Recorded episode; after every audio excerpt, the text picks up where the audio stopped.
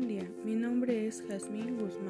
soy estudiante de la licenciatura en Derecho en la Universidad Interamericana para el Desarrollo, Campus Valle de Chalco, en la materia Las obligaciones en Derecho Civil.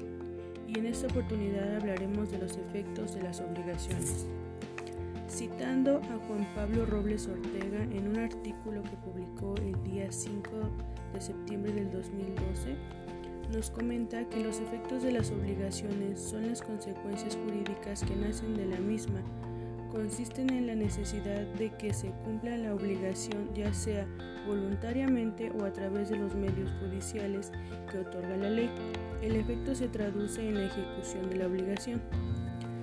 Tipo de producción de los efectos. Los efectos de la obligación pueden operar desde su mismo nacimiento o de manera diferida inmediatos se presentan cuando la prestación debe ejecutarse desde el mismo nacimiento del crédito, diferidos cuando deben cumplirse al cabo de un cierto tiempo, instantáneos se consuman desde que comienza hasta que se termina el acto de cumplimiento, no operan intervalos de tiempo alguno.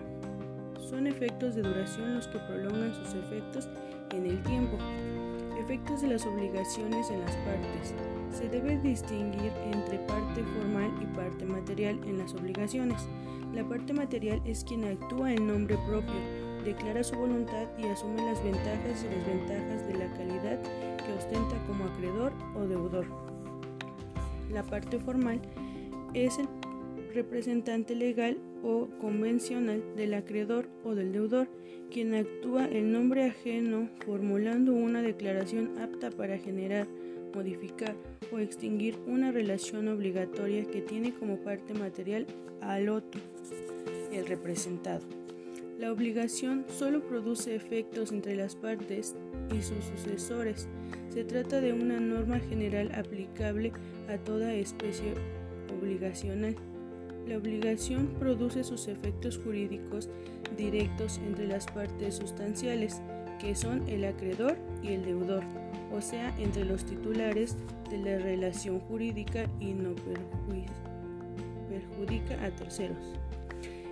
Encontramos en los efectos de las obligaciones en el Código Civil del Estado de México en el título décimo primero, efecto de las obligaciones con relación a terceros, en el capítulo 1 de los actos celebrados en fraude de acreedores, en de los artículos 7.407 al 7.423, así como en el capítulo 2 de la simulación de los actos jurídicos en los artículos 7.424 al 7.428. Eso es todo compañeros.